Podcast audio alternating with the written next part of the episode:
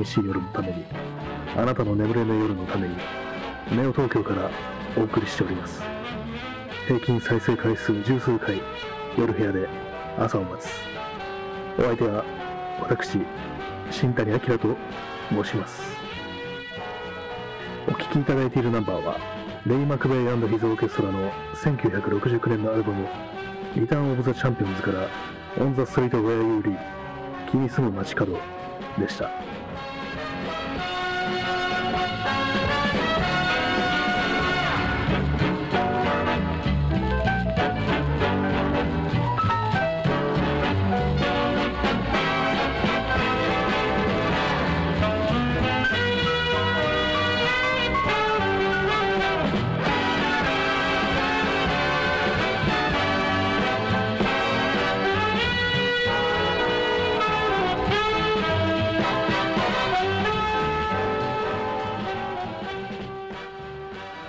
こんばんは。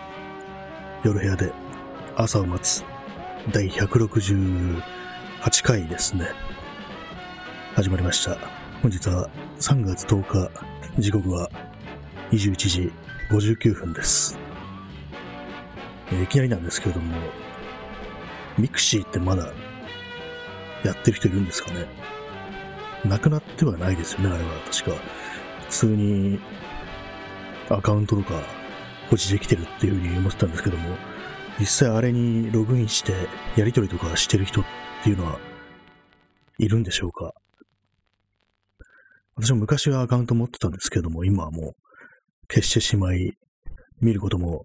ないんですけども、よく皆さんというかまあ、インターネットの昔話というか、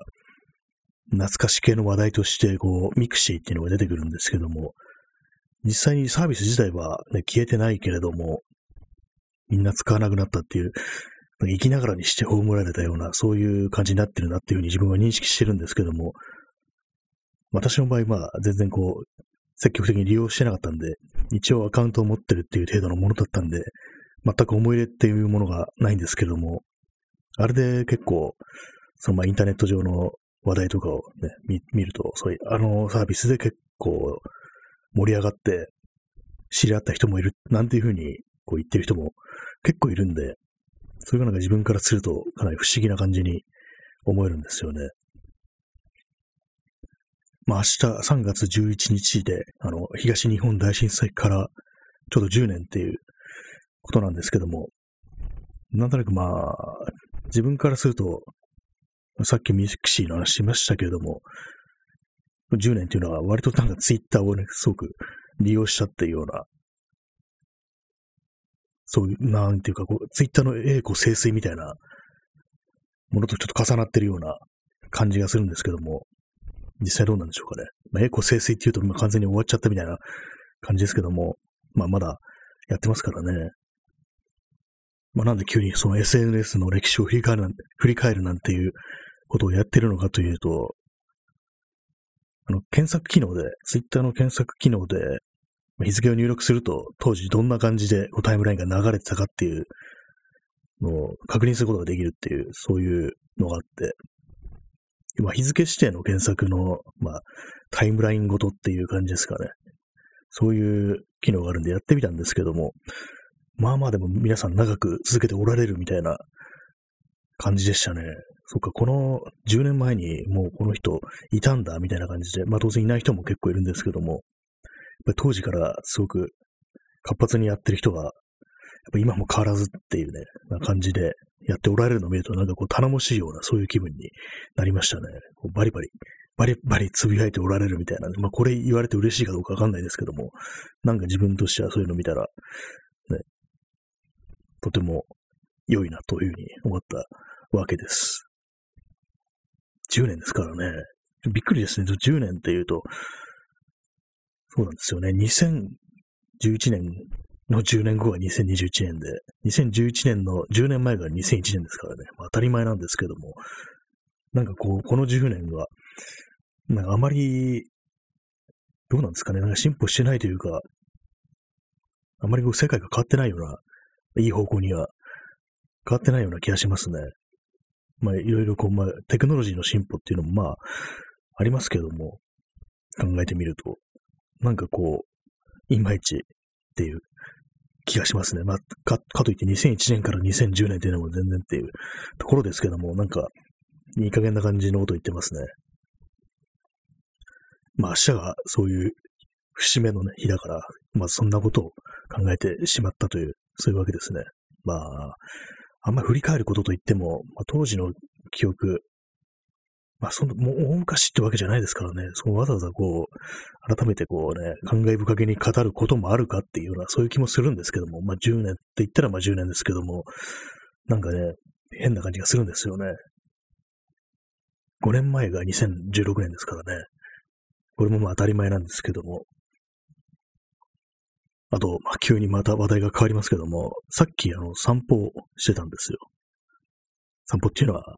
歩くことですね。目的もなくブラブラと歩くことですね。それをやってたんですけども、まあ別に散歩自体はね、普段からしてるんですけども、ちょっと今日は違うのが、あの、携帯を、スマートフォンを持たないで出たっていうの、出るっていうのをやってみたんですよね。スマートフォンも財布も持たずに出て歩くっていう、そういうことをやってみたんですけども、これが結構いいですね。あともう一つ自分にとって重要なのは、あの、カメラも持たないで出るっていう、まあ、手ぶらですね。手ぶらでもう鍵だけ持って出るっていうようなことをしたんですけども、これはなかなかいい具合で、やっぱりこう、スマートフォン持ってるとどうしても、こう、手が伸びてしまうっていうか、もう最近も歩きながらとかね、普通に歩きスマートとかやったりしてしまいますからね、本当に。こう、まあ、飽きてくると見てしまうんですよ。その、ただ歩くということに。それもできないように、こう、手ぶらに出るなんてことをやってみたんですけども、やっぱり多少なりともこう違ってくるっていうか、こう心構えみたいなものが、そういうふうになりますね。やっぱり、まあそんなにまあ、その街の風景を見るかっていうとそう、そうでもないんですけども、なんていうか自分の頭がこう、すっきりするというか、なんかちゃんと考え事できるような気がしますね。割にさっきいろいろ考えてたことがあったんですけども、ある程度こう、なんかまとまってくるような、久々にそういう感じを受けましたね。昔は結構頻繁に散歩してて、で、まあ、頭の中をね、スッキリさせてるっていうことがあったんですけども、これがもう最近は、ここなんていうか5年ぐらいはあんまり、こう散歩しても全然こう、気が散っててダメみたいな感じだったんですけども、で、あんまりそうやらなくなってしまったんですけども、今日はあの、ね、そんなスマートフォン持たないっていうね、そういう手段によって少し昔の感覚っていうものを取り戻せたような気がしましたね。実際まあ、スマートフォン持ってて、見る見ないっていうのは、まあ、自分で選べるんですけども、まあ、見なければいいじゃんというふうに思うかもしれないですけども、やっぱり手元にあってこう、いつでも見れるっていうような状態にあるだけでこう、やっぱりこう、マインドがなんか変わってくる気がしますね。やっぱり、集中できなくなるっていうか、その考え事とかに、それは結構あると思いますね。だからもう手段、選択肢としてもなくすっていうようなことをやってみるといいのではないかなというふうに思ったりしましたね。なんかこういろいろ昔のこととかを思い出してしまいましたね。なんか、こうもう会わなくなった友人だとか、大昔に、10年以上前にもう、なんか縁が、なんとなく消えてしまった友人のこととかをなんとなくこう思い出しながら歩いてたりして、あの時どうだったかなみたいな、最後にどういう話したかなみたいな、なんかそんなことをね、考えながら歩いてたんですけども。で、あと、まあこれあの、人が全然歩いてないところに限りますけれども、ちょっとあのマスクをね、ずらして、とね、春のね、空気の匂いを感じてみようと思ってマスクをずらしてみたんですけども、やっぱり少しなんていうかね、ちょっと盛り上がるっていうか、こうまあ、季節の変わり目みたいなところにいるというわけで、それが少しだけ感じられるっていう気がしましたね。まあ、考えてみれば、もうね、1年以上、まあ、ほとんどマスクしてるなんていう、1年以上じゃないです。1年ぐらい、1年近く、そういうマスクマスク生活が長くなってるっていうことでね、それがこう、やっぱりこう感覚ってものが多少ないともおかしくなってるなっていうのはありますね。以前だったら感じられたことが、今、そういうのが感じ、感じないというね、風になってるというわけで、皆さんもこう、なんか人がいないところに行ったらこうマスクをずらして、鼻からね、スーッとね、こう、たまらねっていうね、感じで、こう空気を吸い込んでみてもらえたらなんていうふうに思いますね。スーッと鼻からたまらねえってやつですね。まあこれはあの、萩原健一、証券があの、股間を吸う時の表現で、スーッと鼻からたまらねえっていうなんか風に言ってたんですけども、やってんだみたいな風に思って、かなり面白かったんですけどもね。まあ、私はあの、股間はやってませんので、その辺はご安心くださいというふうに言っておきますけども、たまにはこうね、匂いを感じてみようなんていうふうに考えたという、思ったという、そういうことですね。まあ、ただ本当にまあ、今匂いしないですね。基本的に。まあこれ何回も言ってますけども、街の匂いってものが本当に薄れてんだなっていうのは、そういう感じで、だからまあ、マスクご、マスクをね、ちょっとずらしたぐらいじゃ、まあ大したものは感じられないかもしれないですけども、ほんの少しだけ、ほんのちょっとだけ、なんか、いつもと違うみたいな、そんな感じで、ちょっと感じ取ったんで、まあ皆さんも、時折マスクをずらしてみてくださいっていうね、そういう話でした。で、まあ、その散歩、何も持たずに散歩するのは結構いいっていう私の場合あれなんですよね。こう、まあ、写真を撮るから、あの、常にまあカメラを持ってるって状態なんですけども、それもまあまあ、こう、散歩に対する集中力を削ぐなっていうのがあったりして、で、多分あの、スマートフォン持たないで、カメラだけ持って外出ても、多分なんかあんまりこう、良い散歩にならないような気がしますね、もはや。まあ、初めからこう、写真撮るぞっていうね、意気込んでいくんなら、ともかく、散歩するぞっていう時にこう、カメラがあると、やっぱりある程度気は散るかなっていうか、やっぱ性質としてはちょっと変わってくるっていう、そういう気がしますね。まあ、あとは逆にこう、まあ、カメラ持っていなかったことによって、あ、せっかく撮りたいものあったのにな、なんていうふうに、そういう後悔が待ち受けてるっていう、まあそういう、まあ言ってみれば、負の作用みたいなものも多少あるかもしれないないですね。まあでもそれを上回ってこう、ただ歩くということに集中できるっていうのは、まあ悪くないななんていうふうに思ったりしましたね。まあ、それにカメラ持ってたら大したもの撮れてるわけでもないしな、なんていうふうに思うこともあるんですけども、まあ、そういうわけなんで、皆さんにはこう何も持たずにこう散歩をするっていう、そういうのを、ね、ちょっと一度やってみてもらえたらな、というふうに思ったりしてますね。あと、この放送で前に、あの、そのカバーっていうか、まあちょっとギター弾きながら歌ってみたみたいなね、そんなことでやった曲があるんですけども、それはあの、三浦淳の微熱が続いた夜っていう曲をね、ちょっと弾き語ったというかね、まあその弾き語り未満のなんかこう、一瞬だけやったみたいな、なんかそういうのが、回があったんですけども、あの曲の歌詞で、えー、こういうのがあるんですよね。君のわずかな数時間が僕にとっての一日だったと感じてはいたけどっていう、そういうまあフレーズがあるんですけども、これがどういう内容かっていうと、まあ、自分にとってはそのね、その人のために一日割いて、えー、予定を空けて、その人と会うことだけをね、こう思ってるけども、相手の方からしたら、こう、一日のうちにいくつか入ってる予定の一つでしかないみたいな、そういうことらしいんですよね。まあ、これはあの、三浦人本人が解説したんですけども、その時の、詩を書いた時の心境として、また結構こういうのってあるような気がしますね。自分としてはこう、まあ一日ね、こう開けて、そのためにこう、いろいろ調整したりだとかして楽しみにしてたけれども、向こうからすると、なんていうかこう、あ、もう今日はちょっと予定があるから、みたいな感じで、途中までっていうようなね、割と早々に昼間だけとかね、まあ、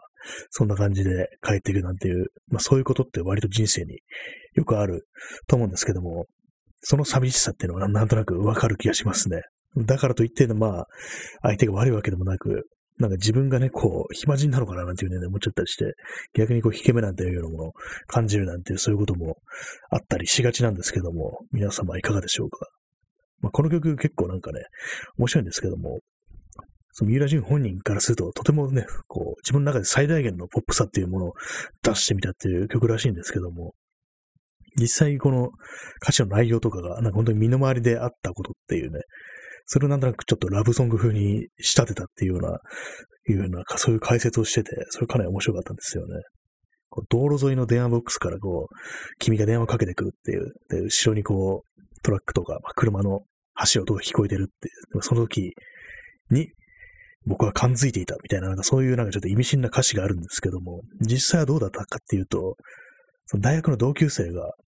単位を落としそうになって、で、まあどうしよう、俺、留年しちゃうよっていう風に泣きながら電話をかけてきたっていうで、その泣きながらかけてきた電話の後ろでこう、車の流れる音がしてたっていうね、そういうエピソードなんとなくそれっぽく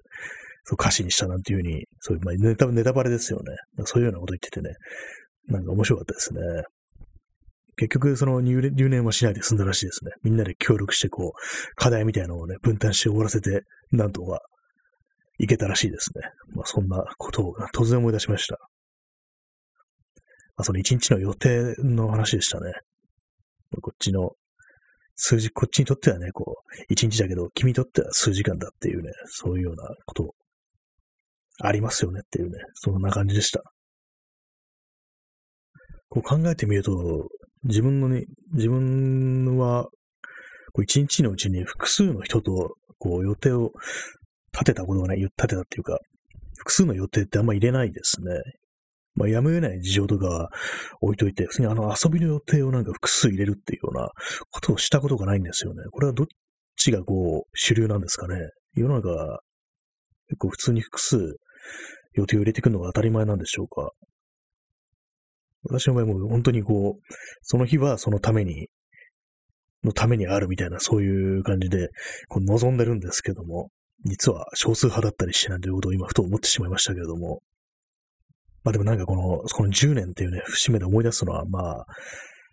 そのまあ311の時に、まあ原発事故とかそういうのが起きたりとか、いろいろあって、こう、デモっていうのがね、そういうそういうものが割とこの10年間頻繁に行われてた時期があったと思うんですけども、私もそういうの言ってたんですけども、そういう時もあの、まあ友人たちとかね、こう、遊ぶ予定があって、で、その日にちょうどなんていうか、そのデモがあるなんていうね、そんなこともあったんですけども、割になんかね、その、デモとか行った後に、こうみんなで、ね、集まるなんていうことが可能だった時期がありましたね、そういえば。メンツがその、そういうようなところに行く友人と、ね、普通にまあ遊んだりする友人と、そっちがね、被ってるっていうようなね、時期がね、あって、なんか今思い返してみると不思議な感じがしますね。まあでも、まあ、自分の、なんていうか、楽しみを潰してまでそういうとに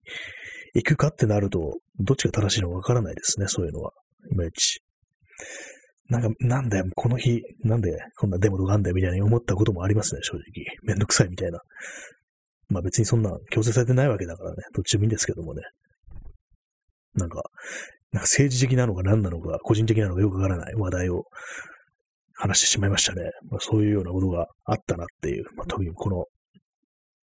2010年代の前半ぐらいはそういうことがありましたね。まあ今あんまりそういうの行われないというか、まあ行かないという、行かないことも多いみたいな感じで、まあ去年ちらっと行ったりしましたけども、まあそういうわけですね。なんていうかこう、まあ、明日がこう、3月11日っていう、まあ別に、私自身がこう、ね、被災したわけでもなく、まあ、遠くにいたわけでもなく、別に特に知ってる人が亡くなったとかそういうわけでもないんですけども、なんか奇妙なね、こう、節目感みたいなものものを感じるんですけども、どうなんですかね、10年という区切り、まあ、10年ってただまあ、ただの数字ですからね、時間ですからね、それに、その10という数字に何の意味があるかというと、特にないんですけどもね、本当に今人間がこの霧のいい、ね、数字というものに、こう、乗っかってなんかちょっと、物のようにふけってるというだけなんですけども、自然からしたらただただのね、時間経過ですからね、まあ、そういう感じで思うんですけど、ななんかこう、変に感慨深くなってしまうようなところがありますね。まあ、とはいえ、何もまあ、その、確かの元気力、元元気力じゃないや、原子力緊急事態宣言でしたっけ？あれってまあまだ続いてるっていうことですからね、まだ全然こう、解決はしてないし、この間の大きい地震があった時もなんかやべえぞみたいなね、空気になりましたからね、それ考えると、まあ、何が10年だっていうふうに思ってる人もね、こう、たくさんいるのではないかなというふうに思いますけども、実際まあ向こうに住んで、被災した人とかの中にはいろんな人がいますからね。今も、なんていうかね、避難避難者のための住宅とか住んでるって、公営住宅みたいなとこ住んでるっていう人もいるみたいですね。で、まあそういうのがなんかこう、家賃の値上げだなんていうことで、これ、これ大変だみたいな、結構、そういうとこ入居してる人を苦しめてるっていうようなところありますけどもね。なんかまだ、未だにこう、主情が苦しんでますね。まあ、主情ってなんか多分仏教用語だと思うんですけどもね。本当にこう、お救いくださいませって感じで、もうみ、見仏の慈悲にすがりたいですね。まあ、あんまりこう仏教のことよくわかってないで適当に言ってますけども、ね、そんなことを思ったりしてしまいました。2021年の3月10日ですね。まあこういう日なんで、もう少し喋ることああるんじゃないかななんていうの思ったんですけども、あまりないですね。こう、やっぱり自分の中でもいろいろなことが薄れていってるのかななんていうふうに思ったりしてしまいました。まあ、最近あれですね、この放送は遊びがなくなってますね。よくふざけたことを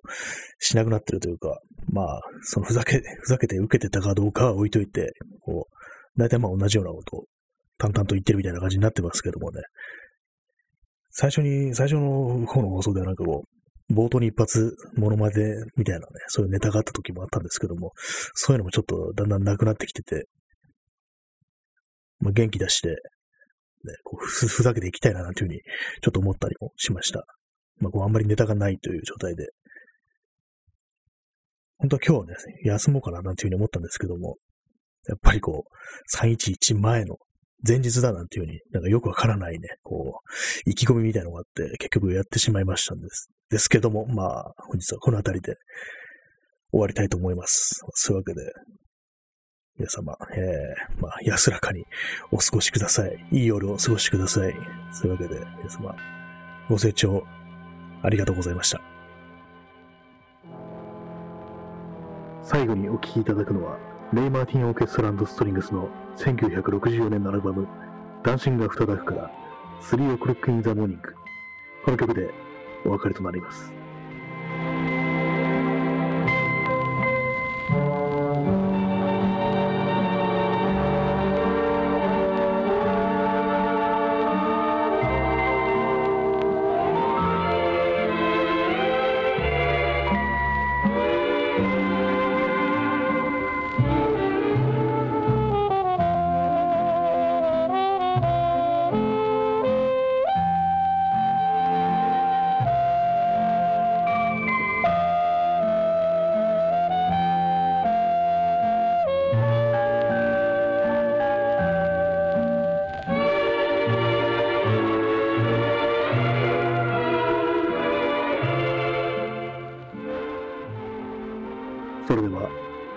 の放送をすべて